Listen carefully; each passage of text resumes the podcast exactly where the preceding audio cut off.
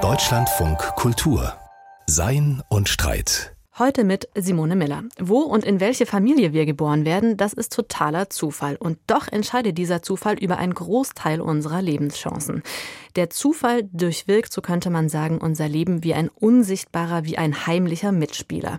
Kein Wunder also, dass unser Verhältnis zu ihm ziemlich ambivalent ist. Aber unterschätzen oder überschätzen wir dabei das Gewicht des Zufalls für unseren Lebensweg, für unser gesellschaftliches Miteinander, auch für historische Entwicklungen? In dieser Stunde Philosophie wollen wir also die Funktion und den Einfluss des Zufalls vermessen und dazu darf ich jetzt ganz herzlich den Münchner Soziologen Amina See begrüßen. Schönen guten Tag. Hallo Frau Miller, schönen guten Tag. Herr Nasi, was ist der größte Zufall Ihres Lebens, der, der Ihnen am erstaunlichsten, irgendwie auch am denkwürdigsten erscheint? Das lässt sich eigentlich nicht so genau beantworten. Auf der sichersten Seite ist man wahrscheinlich, wenn man auf diese Frage antwortet, dass ich existiere. Also ich glaube nicht daran, dass die Weltgeschichte, die Vorsehung, Gott oder wer auch immer darauf gewartet hat, endlich mich erschaffen zu können, sondern das sind so viele Faktoren, dass man sie wahrscheinlich nur als Zufall beschreiben kann. Und doch ist dann der Lebensweg, den man gemacht hat, vieles sozusagen davon ist zufällig, zumindest ist es nicht notwendig, aber äh, wahrscheinlich ist die Existenz selbst ein Zufall ob es dann mit dem Zufall aufhört, das ist die Frage. Jetzt haben Sie selbst auch schon den Beginn des Lebens angesprochen und da stehen ja direkt zwei große Zufälle, die ich ehrlich gesagt eindrucks finde, nämlich zum einen tatsächlich die Frage, welches Individuum sind wir geworden, also welche Eizelle hat sich mit welchem Spermium erfolgreich zusammengetan. Das ist ja ein riesengroßer Zufall, weil wir sozusagen fast alle die eine realisierte Möglichkeit unter den abertausend anderen unverwirklichen Potenzialen sind. Und zum anderen ist es genauso riesengroßer Zufall, in welche Familie wir geboren worden sind und wie die situiert ist.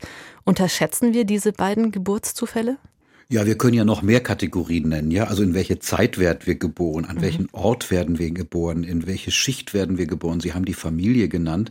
Also man sieht ja genau, dass es sich bei dieser Frage nach dem Zufall um ein Beobachterkonstrukt handelt. Ne? Also wir versuchen uns immer Erklärungen zu machen und ich kann, da ich schon existiere, ja die Zufälligkeit meiner Existenz gar nicht von außen beobachten, sondern wenn es diesen Zufall nicht gegeben hätte, dann könnte ich weder mich selbst beobachten, noch meine Umwelt beobachten, noch die Frage stellen, ob es die Vorsehung war, die mich in meiner Familie hat entstehen lassen oder tatsächlich ein blinder Zufall, ohne dass es dafür vorher Kriterien gegeben hätte. Also das ist ja eine Frage tatsächlich des Beobachters. Der Beobachter könnte auch sagen, zum Beispiel ein religiöser Beobachter, wenn jeder Mensch von Gott gewollt ist, dann kann eigentlich keine menschliche Existenz ein Zufall sein. Oder wenn jemand ein Geschichtsphilosoph ist, ja, und denkt, dass die Geschichte, also Geschichtsphilosophen denken das nicht so einfach. Ich konstruiere das jetzt mal.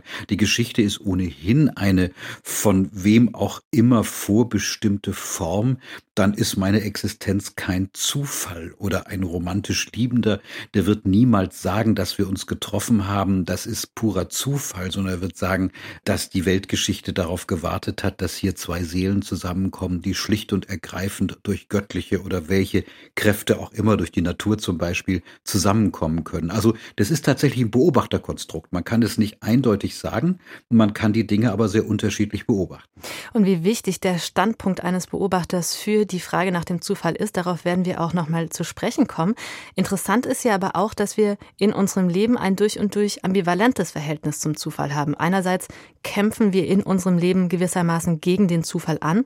Wir wollen eben gerade kein zufälliges Leben führen, sondern ein irgendwie selbstbestimmtes. Unser Leben soll Sinn ergeben. Unsere Entscheidungen sollen auf gute Gründe zurückgehen und nicht auf Windrichtungen oder Würfelaugen. Unser Lebensweg soll auch in sich stimmig wirken.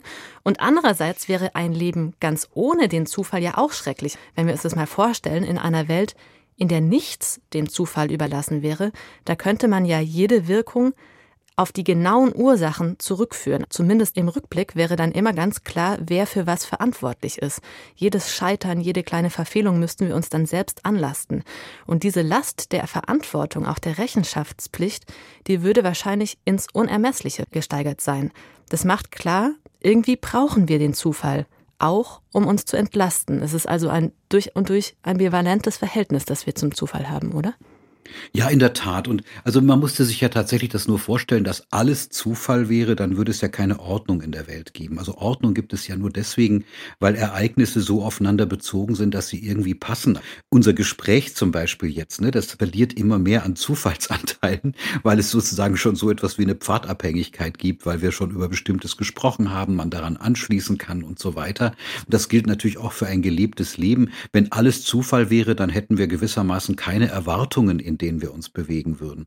Wenn nichts Zufall wäre, dann müsste man sagen, ist alles so festgelegt, dass wir in einer vollständigen Kausalwelt leben und in der Tat, wie Sie gesagt haben, wir könnten dann für alles tatsächlich eineindeutige Gründe nennen und beides stimmt natürlich nicht. Deshalb ist der Zufallsbegriff selber auch womöglich gar nicht so tauglich, um die Dinge zu beschreiben. Es gibt einen Konkurrenzbegriff dazu, das wäre der Kontingenzbegriff.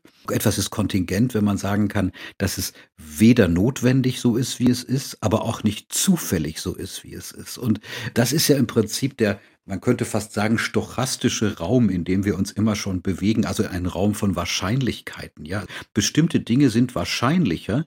Dass sie wahrscheinlicher sind, heißt, dass sie nicht notwendig so entstehen. Dass sie wahrscheinlicher sind, heißt auch, dass es keine eindeutigen Kausalitäten sind. Und dass es wahrscheinlicher ist, heißt auch, dass durchaus vieles andere möglich gewesen wäre, aber eben dann nicht in dieser Form vorkommt. Ich meine, das ist eigentlich für mich als Soziologen die Grundbedingung unseres Faches. Ja, wir interessieren interessieren uns eigentlich dafür, wie wahrscheinlich bestimmte Ereignisse in bestimmten sozialen Konstellationen sind. Wenn ich an mein eigenes Leben denke, hat es sicherlich sehr, sehr viele Zufälle, aber man kann sagen, meine Berufsposition, meine Konsumgewohnheiten, mein ästhetischer Geschmack, mein Musikgeschmack, die Art, wie ich denke, die Art, wie ich Dinge richtig und falsch finde, das sind Dinge, die nicht zufällig, aber auch nicht notwendig sind. Der Soziologe würde sagen, vieles davon kann man als hochwahrscheinlich erachten, weil ich aus einer bestimmten Klassenlage komme, aus einer bestimmten Familie komme, in einem bestimmten Raum groß geworden bin, mit bestimmten ökonomischen Möglichkeiten ausgestattet war, so dass es wahrscheinlicher ist, dass jemand wie ich auf die Position kommt, die er gerade bekleidet und so ähnliche Dinge tut, wie er das jetzt tut. Also das ist alles kontingent, nicht festgelegt, aber auch nicht zufällig. Und in dem Raum bewegen wir uns und das macht die Welt ja auch vergleichsweise schwierig. Ja, es gab sicher mal Zeiten, da waren Lebensverläufe stärker festgelegt, ohne dass es kausale Zusammenhänge gewesen wären. Wir leben jetzt in einer sehr pluralistischen Welt, in der diese offenen Räume da sind. Und dann ist die spannende Frage, was ist dann eigentlich noch Zufall und was ist Notwendigkeit? Und darum soll es uns auch gleich weitergehen. Spannend ist aber auch, und Sie haben das implizit schon angesprochen, dass das Nachdenken über den Zufall, das Nachdenken über die Kontingenz selbst eine Geschichte hat. Und dass diese Geschichte gewissermaßen eine Konjunktur verzeichnet des Zufalls, des Kontingenzbewusstseins Kontingenz mit dem Beginn der Moderne. Warum ist das so? Wie können wir erklären, dass der Zufall, dass die Kontingenz mit der Moderne viel stärker ins Bewusstsein rückt? Also viel stärker, als es jedenfalls davor der Fall war. Also die Moderne ist natürlich immer ein riesengroßer Begriff. Dazu gehört aber unter anderem, dass wir vielleicht stärker auf so etwas wie eindeutige Erklärungen setzen. Also es gab während der Aufklärung sehr viele äh, Ideen gewissermaßen, dass Wissenschaft, dass Kausalität, dass genaue Erklärungen, dass gute Gründe äh, genannt werden können, warum etwas geschieht oder etwas anderes nicht geschieht. Das ist ja auch ein Umgang eigentlich mit dem Uneindeutigen. Ja, also man muss sich einen Reim darauf machen. Warum ist die Geschichte so verlaufen und nicht anders? Warum ist meine Lebensgeschichte so verlaufen und nicht anders? Warum ist dies plausibel und anderes nicht plausibel. Frühere Zeiten hatten vielleicht andere Möglichkeiten, damit umzugehen. Ja, also zum Beispiel Gottes unerforschlicher Ratschluss ist eigentlich eine ganz tolle Formel, die uns dabei helfen kann, auch Dinge erklärbar zu machen, die im Moment also entweder nicht wünschenswert sind oder unerklärlich sind. Oder das Schicksal, ein Fatum oder tatsächlich so etwas wie ein Zufall, dem man vielleicht der Natur oder so etwas zurechnen kann. Die Moderne will die Dinge sehr stark festlegen und deshalb ist es vielleicht für uns auch viel, viel schwerer, mit dem Zufall, mit dem, vielleicht auch sogar mit der Kontingenz umzugehen, obwohl sie steigt. Und gleichzeitig, also wenn jetzt für sehr viele Menschen in der Gegenwartsgesellschaft solche Erklärungsmuster wie Gott, wie Schicksal, wie äh, Fatum nicht mehr hinhauen und Sie uns als Soziologen und Soziologinnen dann auch noch sagen, dass selbst die Partnerinnenwahl nicht auf Zufälle zurückzuführen sind, sondern zum Beispiel auf Faktoren wie Einkommen, Bildungsstand ja. und so weiter, dann könnte man ja schon sagen, das ist alles etwas, das fühlt sich ein bisschen an wie die Entzauberung der Welt. Brauchen wir denn diese Art von Perspektive überhaupt, wenn wir auf unser eigenes, ganz subjektives und individuelles Leben blicken? Wozu sollten wir die überhaupt aufziehen und uns diese Art von Magie des Zufalls rauben lassen? Ja, das ist eigentlich sehr schön, dass Sie diese berühmte Formel von Max Weber verwenden, der Entzauberung der Welt, die ja interessanterweise in der Moderne immer auch mit einer Art von, also ich will jetzt nicht von Wiederverzauberung reden, aber von Gegenbewegungen geprägt war. Ja, die romantische Liebe zum Beispiel, die ja behauptet, dass es so etwas wie, wie geradezu übernatürliche Gründe gibt, warum bestimmte Leute zusammenkommen. Das ist eigentlich ein vergleichsweise unmodernes Prinzip. Das ist trotzdem in der Moderne entstanden. Oder wenn man sich vorstellt, wie stark es Gegenbewegungen Gegenbewegungen gegen Wissenschaft gibt, ja, also wo die Wiederverzauberung ja eine Rolle spielt. Denken Sie an die Astrologie, die man vielleicht jetzt nicht ernst nimmt, aber die ja interessanterweise doch bei vielen eine große Rolle spielt. Man glaubt durchaus daran, dass es so etwas wie Schicksalsmächte womöglich doch geben kann. Also das ist ja keineswegs so, dass die Moderne all das, wie soll ich sagen, verunmöglicht hat. Ist es vielleicht sogar eher so, wenn Sie heute auf Religionen gucken, würde man sagen, das ist ja ein starkes christliches Motiv. Gott hat ähm, jeden von uns erschaffen.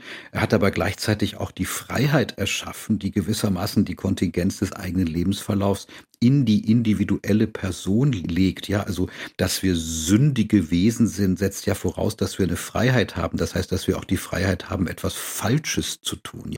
Etwas Falsches zu tun würde bedeuten, die Freiheit zu haben, nicht A, sondern B oder C zu wählen. Und das ist ja eigentlich das Verrückte, dass wir nicht sagen können, dass es eine Alternative ist zwischen Zufälligkeit anerkennen oder nicht anerkennen oder Kontingenz anerkennen und nicht anerkennen, sondern das sind immer wieder Gegenbewegungen, die da eine starke Rolle spielen. Fürs eigene Leben ist es natürlich schwer erklärbar, wenn man Fehler gemacht hat. Warum hat man diesen Fehler gemacht? War das Zufall? War das absehbar? Hätte man das vermeiden können? Das sind natürlich die Grundfragen des Lebens, die es eigentlich in allen Epochen gegeben hat. Ein spannendes, ein ambivalentes Verhältnis also zwischen Zufall, Kontingenz und Selbstbestimmung, Freiheit. Es gibt noch einen anderen Großbegriff der Moderne, der in einem interessanten Verhältnis zum Zufall steht, und zwar ist das die Gleichheit.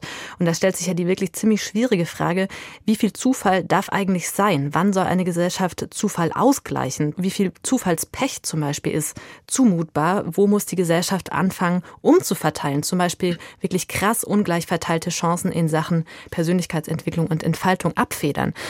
Und ist die da angesprochene Idee der Chancengerechtigkeit, der Umverteilung von Chancen, ist das, man könnte vielleicht so sagen, die moralische Antwort der Moderne auf die Härten des Zufalls?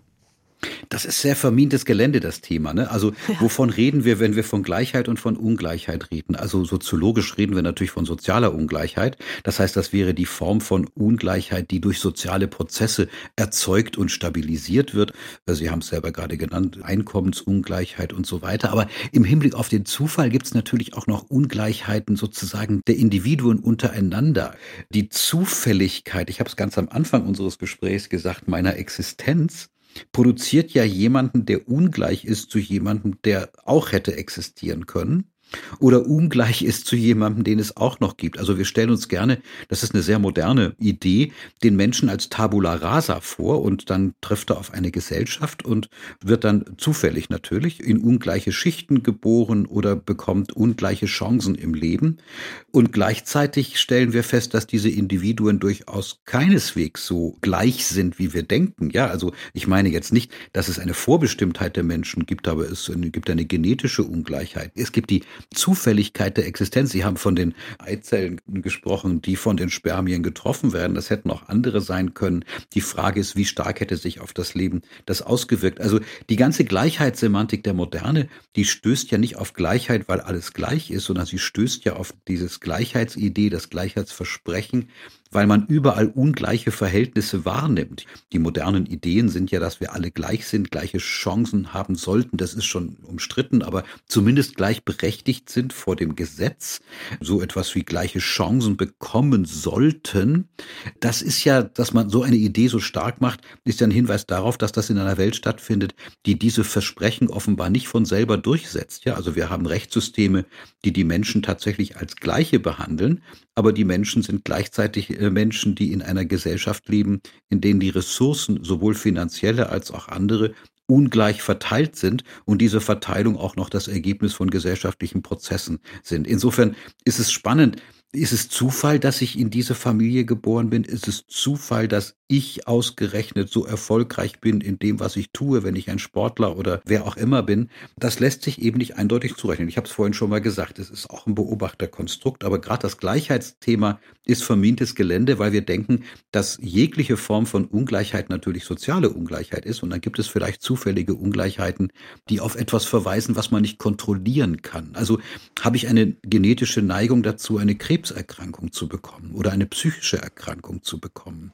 Das sind ja Dinge, die sich sehr ungleich auswirken auf die Lebenschancen und die Lebensmöglichkeiten. Und es ist dummerweise niemandem zuzurechnen, außer dem evolutionären Zufall eines natürlichen Geschehens.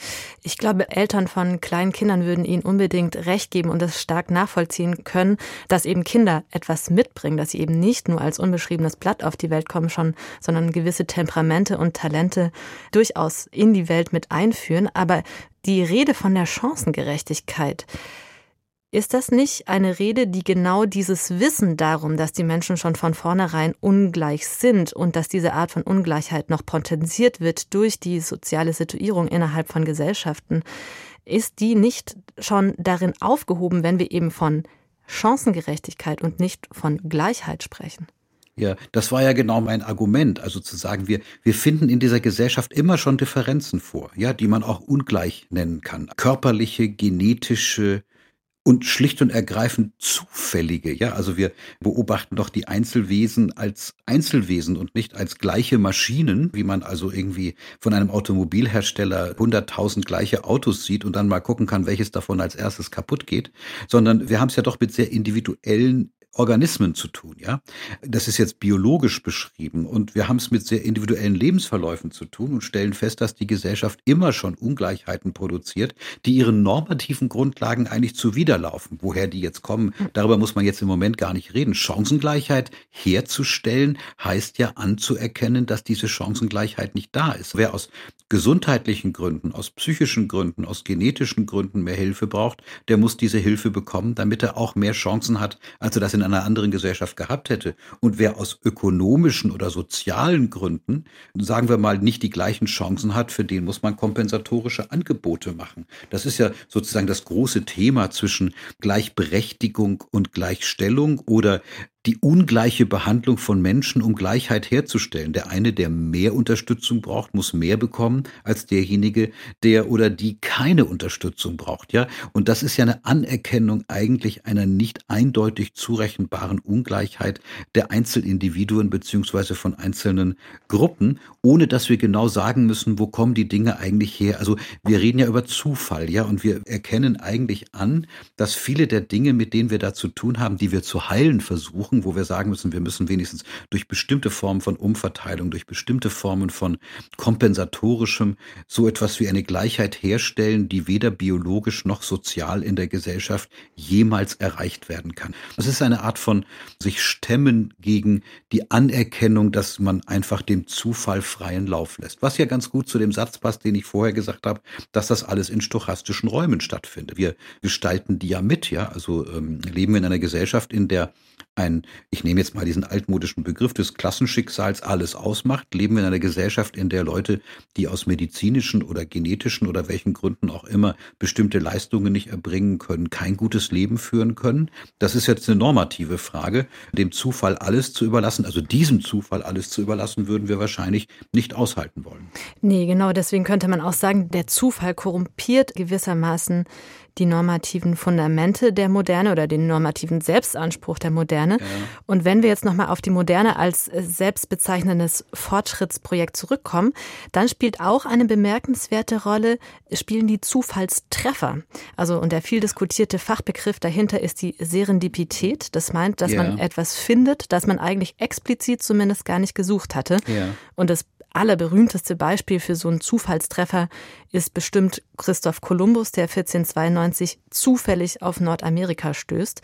Und wir könnten jetzt noch eine ganze lange Liste anführen von wichtigen Zufallstreffern, zum Beispiel die Entdeckung des Penicillins oder der Röntgenstrahlung oder des Sekundenklebers, auch von Viagra. Diese Entdeckungen gehen allesamt auf Zufallstreffer zurück. Wie groß ist aber die interessante Frage, ist die Rolle von solchen Zufallstreffer für das, was wir gerne modernen Fortschritt nennen? Naja, die moderne Gesellschaft ist ja eine, die nicht alles festlegt. Also das haben frühere Gesellschaften auch nicht, aber die moderne zeichnet sich besonders dadurch aus, dass sie Abweichungsmöglichkeiten prämiert, ja, dass man das Neue überhaupt denken kann. Ich denke mal, also traditionelle Gesellschaften, die bringen sehr viel Energie dafür auf, dafür zu sorgen, dass sich nichts ändert. dafür muss man eine ganze Menge tun, ja.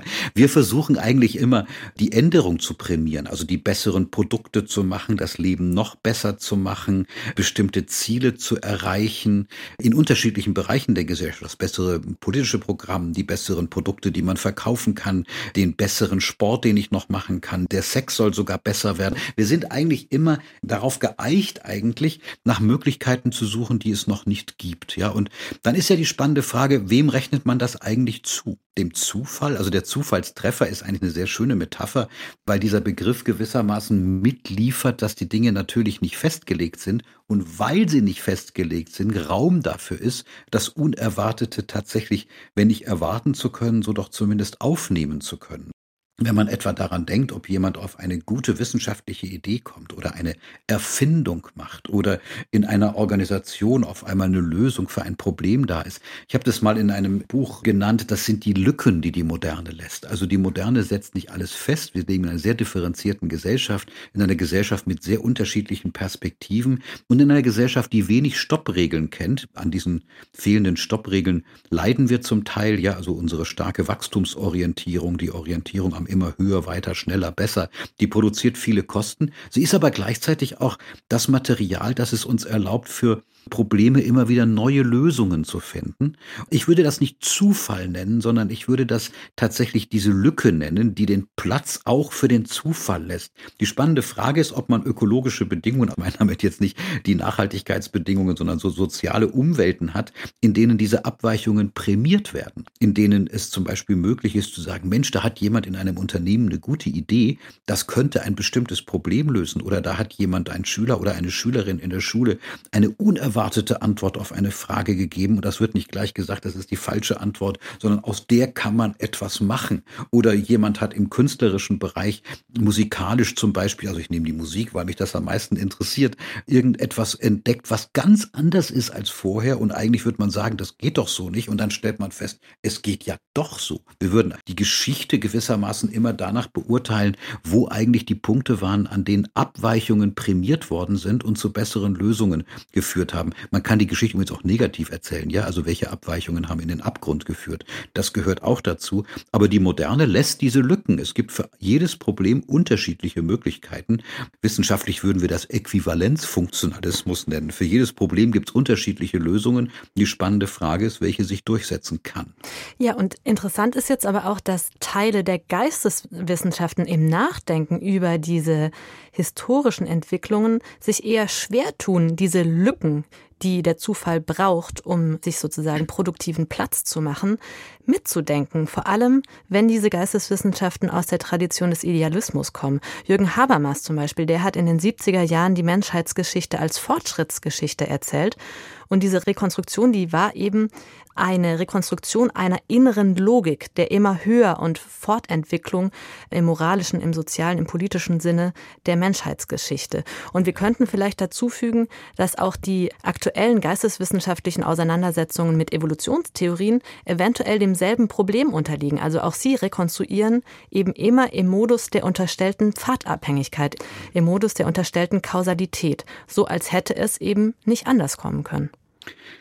Ja, es gibt ja eine große Neigung dazu, ja, aus bestimmten Gegenwarten heraus zu glauben, dass es notwendigerweise so kommen musste, wie es gekommen ist, oder womöglich sogar die Kipppunkte, das ist doch heute der Begriff, den man dafür verwendet, ja. Kipppunkte zu beschreiben, an denen es dann notwendigerweise so kommen musste. Also Sie haben Jürgen Habermas der 70er Jahre angesprochen. Habermas damals war ja fast noch ein marxistischer Denker in seiner Rekonstruktion des historischen Materialismus, hatte ja was ganz Tolles gemacht. Er hat einerseits diese Fortschrittsgeschichte der moderne geschichtsphilosophisch beschrieben.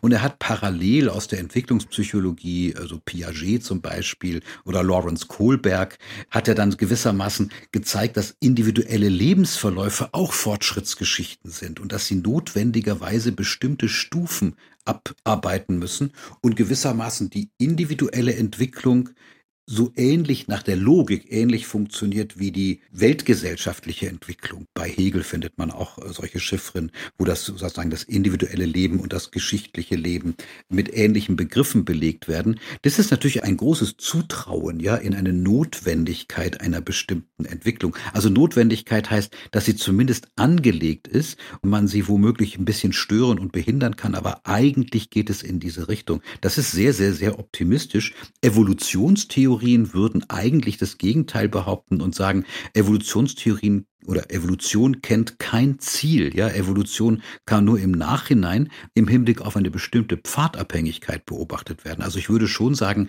wenn man im Nachhinein guckt, gibt es bestimmte Situationen, die evolutionäre Situationen oder Errungenschaften hergestellt haben, die durchaus eine Art nicht von Determinismus, aber Wahrscheinlichkeit für bestimmte weitere Entwicklungen produziert haben. Aber es gibt nicht so etwas wie ein Ziel der Evolution. Ja, dann wird Evolutionstheorie zur Geschichtsphilosophie und das kann so nicht funktionieren. Und dass der Fortschritt immer ein gebrochener Fortschritt ist, ich meine, das wissen wir ja schon etwas länger. Als ich noch studiert habe, war es fast ein Naturgesetz zu sagen, dass ökonomische Prosperität automatisch die Demokratie hinter sich herzieht und dass das quasi notwendigerweise in die diese Richtung geht. Die letzten Jahrzehnte haben gezeigt, dass das nicht stimmt. Ja, die demokratischen politischen Systeme sind auf dem Rückzug weltweit. Äh, selbst das Mutterland der Demokratie, die Vereinigten Staaten von Amerika, haben eine Situation, in der die Demokratie wirklich, also nicht wirklich unter Gefahr ist. Also kann ich sagen, das ist jetzt nur so eine kleine Krise zwischen zwei Parteien. Es gibt keinen, wie soll man sagen, keine Garantie für den Fortschritt, sondern es gibt Situationen, in denen die Evolution auch andere Wege nehmen kann. Das muss man anerkennen. Ähm, man kann das Zufall nennen, man kann es aber auch erklären, aber notwendig sind diese Entwicklungen nie. Und wir sind auch noch nicht am Ende der Geschichte angelangt, könnte man noch dazu fügen. Nur an unserer schon. Das ist ja das Verrückte, dass wir die Geschichte eigentlich immer aus unserer jeweiligen Gegenwart erklären müssen. Und man kann sich natürlich eine blutige Nase holen, wenn man behauptet, jetzt ist die Geschichte zu Ende ähm, mit der französischen Revolution oder mit dem Ende des Sowjetkommunismus oder was auch immer das jetzt sein kann. Ja, da muss man natürlich sehr, sehr vorsichtig sein. Das gilt ja auch für das individuelle Leben. Also wir kennen ja in unseren eigenen Lebensverläufen durchaus auch Katastrophen Katastrophensituation, also wenn Katastrophe heißt eine Situation, an der sich auf einmal alles wendet und man denkt, jetzt ist alles vorbei.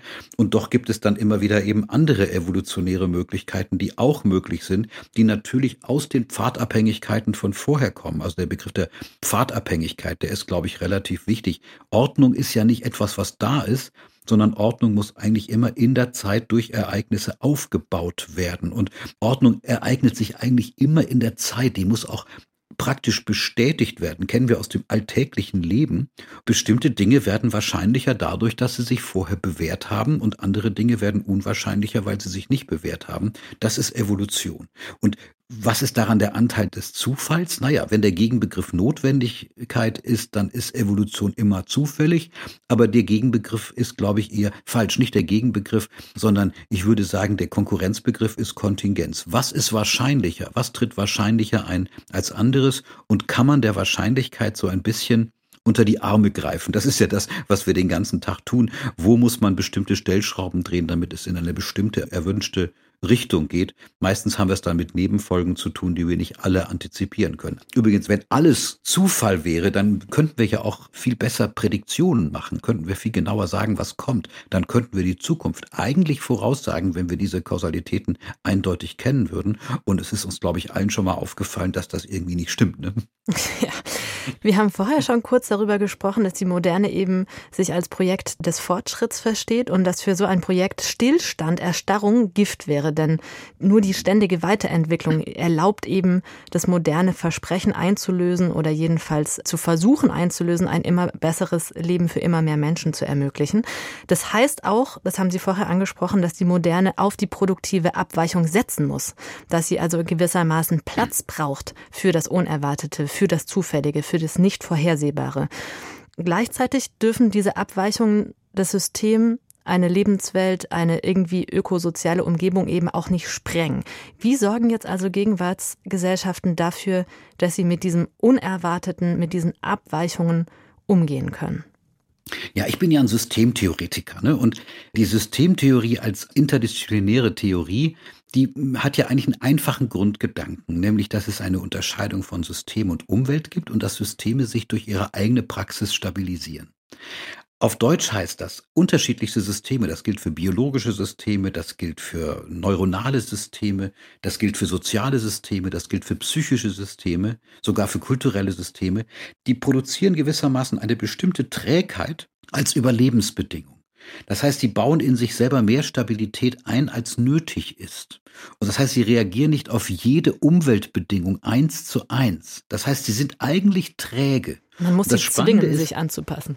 Genau, sie müssen sich selber zwingen, sich anzupassen. Also sie müssen dann bisweilen sehen, können sie eigentlich reagieren auf Umweltveränderungen? Also nehmen wir Organisationen, das sind ja die, die Klassiker eigentlich von solchen Systemen, die stabil sind, ja, Universitäten, Ministerien, Unternehmen, Kirchen, auch Radioanstalten, ja, also das sind sozusagen Organisationen, die interne Strukturen haben und diese Strukturen ändern sich nicht sofort, wenn sich in der Umwelt etwas ändert. Das ist eher wahrscheinlich, dass sie stabil bleiben. Die spannende Frage ist, wo sind die Lücken? Wo kann man sozusagen Veränderungen vornehmen? Und man würde immer sagen, im System ist die Veränderung langsamer als in der wahrgenommenen Umwelt. Und sowas erleben wir in Gesellschaften auch. Wir erleben doch gerade, dass wir aus bestimmten Routinen nicht rauskommen. Wir wissen alle, wie man dieses Problem des Klimawandels lösen könnte. Man muss weniger CO2 ausstoßen. Wir wissen auch ein bisschen, wie man das machen muss. Und trotzdem sind die Routinen der Gesellschaft so träge, dass das eigentlich nicht gelingt.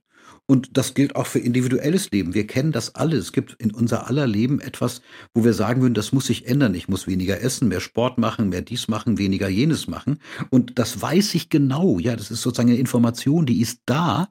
Aber die Trägheit meiner Routinen hindern mich eigentlich daran, das wirklich umzusetzen. Das ist einerseits ein Überlebensmechanismus, andererseits auch, man könnte sagen, eine Bremse dafür, dass wir mit der Veränderung das nicht so gut hinkriegen. Und jetzt werden wir das wieder sehen, dass das alles in in einem stochastischen Raum stattfindet. Wenn man alles sofort ändern will, äh, zerstört das ein System. Wenn man überhaupt nichts ändern will, zerstört das das System auch. Dazwischen ist das Entscheidende. Wo geben wir dem Zufall einen Platz?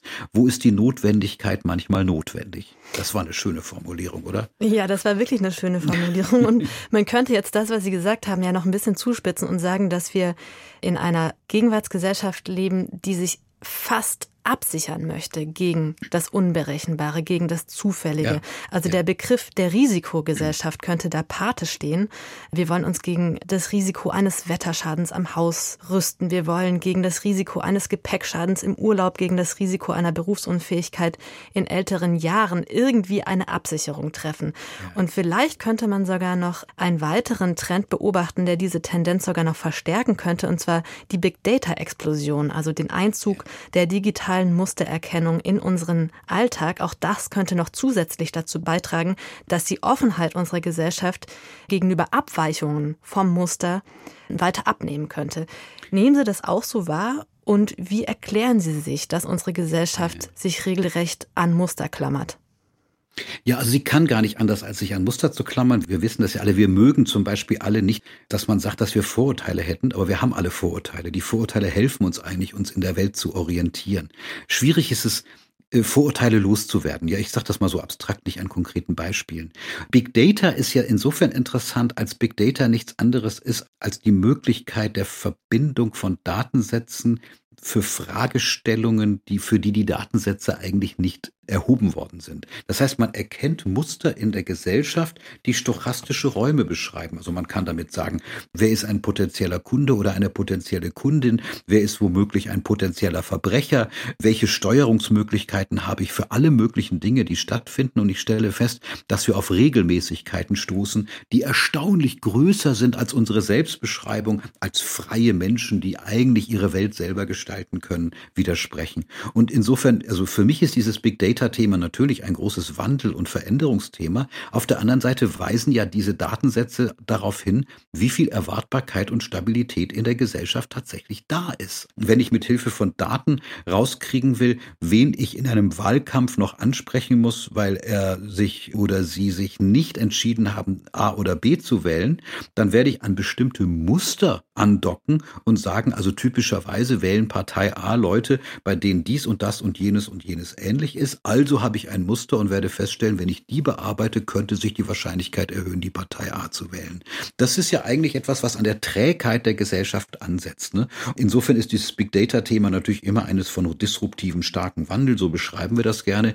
Aber es nutzt eigentlich Muster, die nicht zufällig sind. Jetzt sind wir wieder bei dem Thema der Zufälligkeit. Man stößt eigentlich immer auf Muster, das heißt auf Datensätze, die intern endliche Formen von Verknüpfung haben. Das heißt ein Muster in einem Datensatz, die stabiler sind als die Umwelt dessen, was diese Dinge darstellen. Ja, das war jetzt aber noch nicht die Antwort auf die Frage, ob wir in einer Gesellschaft leben, die über, über ihre innere Trägheit von Verhaltensmuster hinaus auch eine mentale Trägheit entwickelt. Ja. Eine mentale also, Trägheit, die sich eben zum Beispiel in dieser Begrifflichkeit der Risikogesellschaft ausdrückt. Ja, das lässt sich ja nicht so eindeutig beantworten. Man könnte ja sagen, also wer in die Gesellschaft guckt, stellt ja fest, dass wir immer wieder die gleichen Debatten führen. Wenn man sich anguckt, wie wir in der Öffentlichkeit über Klimawandel reden, ne, ist es doch hochinteressant, dass wir nicht aus der Box rauskommen, das in bestimmten Parteien gestalten zu machen, dass wir nicht aus der Box rauskommen, zu sagen, was geht und was nicht geht, dass wir tatsächlich da keine Risiken eingehen können, dass Veränderungen Veränderung eigentlich immer als eine Bedrohung angesehen wird, dass wir Veränderung immer nur als Verzicht denken können und den Verzicht nicht übersetzen können in neue Konstellationen und Lösungen. Stichwort Risikogesellschaft. Es ist für Parteien viel einfacher zu bremsen, aber dabei der eigene Klientel ähm, weiter zu bedienen, weil man damit gewählt werden kann, als riskant neue Strategien in Anspruch zu nehmen.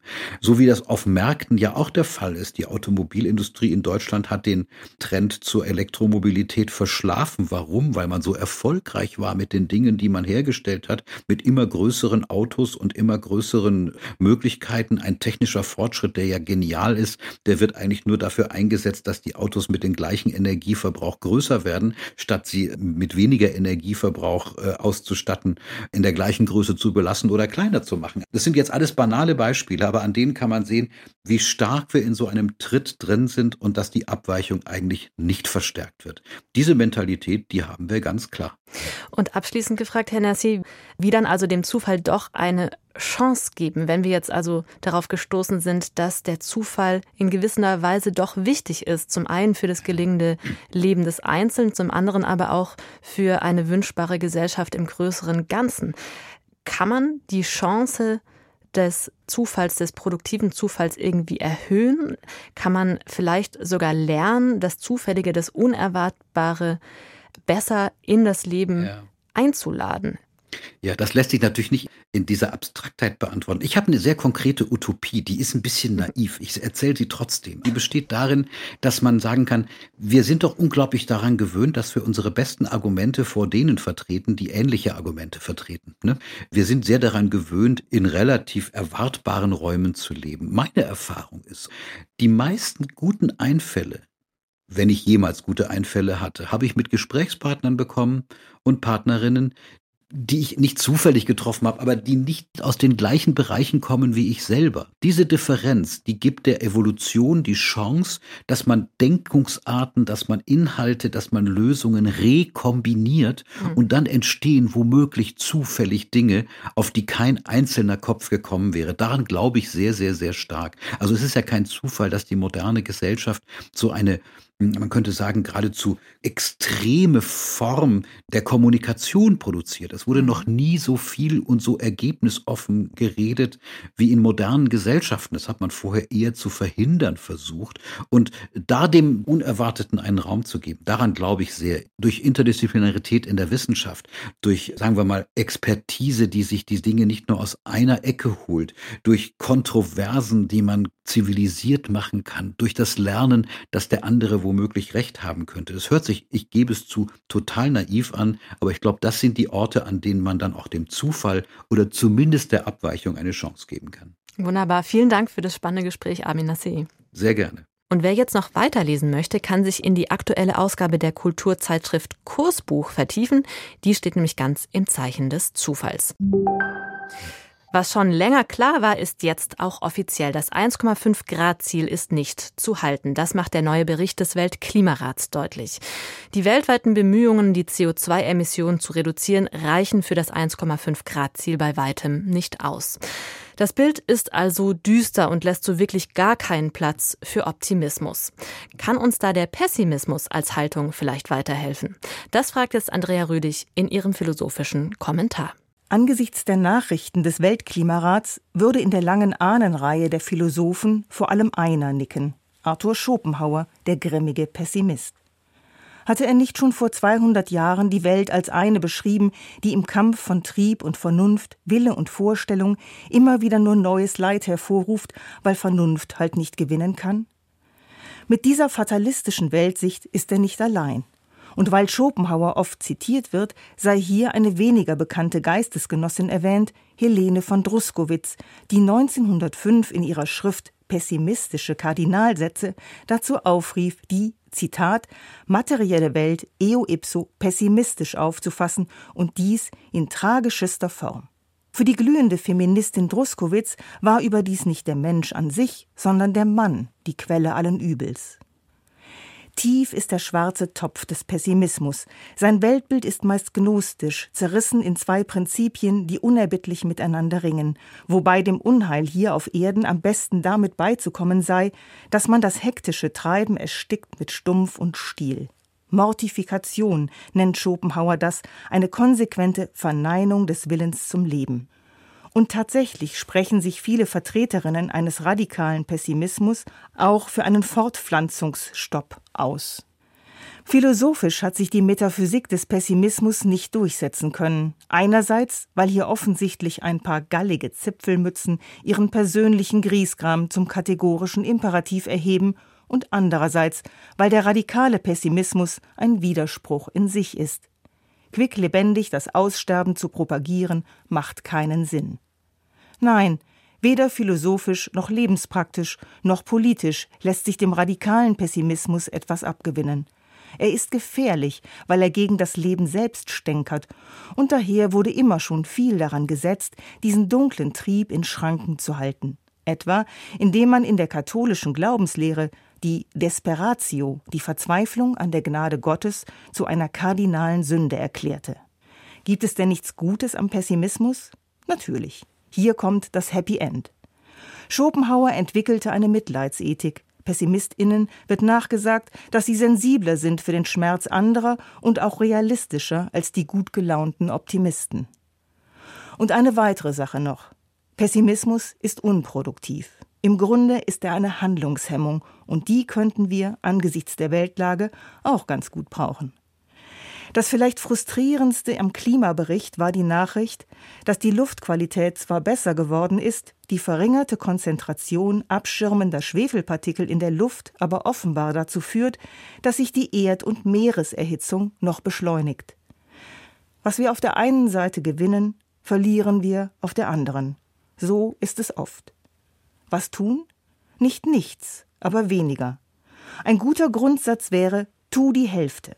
Wir bräuchten kein Verbot des Verbrennungsmotors, wenn es nur die Hälfte der Autos gäbe. Wir bräuchten keine gefinkelten CO2-Zertifikathandel, wenn wir nur halb so viel fliegen, weniger produzieren, nur halb so viel unnützes Zeug kaufen würden. Tu die Hälfte. Das gilt nicht für alle Bereiche und in allen Lagen. Aber wir sind panisch Getriebene. In vielen Fällen wäre es besser, die Milch gar nicht erst zu verschütten, statt sie hinterrücks immer wieder aufzuwischen. In diesem Sinne würde uns ein halber Pessimismus gut zu Gesicht stehen. Wenn Lähmung positive Effekte haben kann. Der Kommentar von Andrea Rödig war das. Und damit geht diese Ausgabe von Sein und Streit auch schon wieder zu Ende. Vielen Dank fürs Interesse und bis zum nächsten Mal, sagt Simone Miller.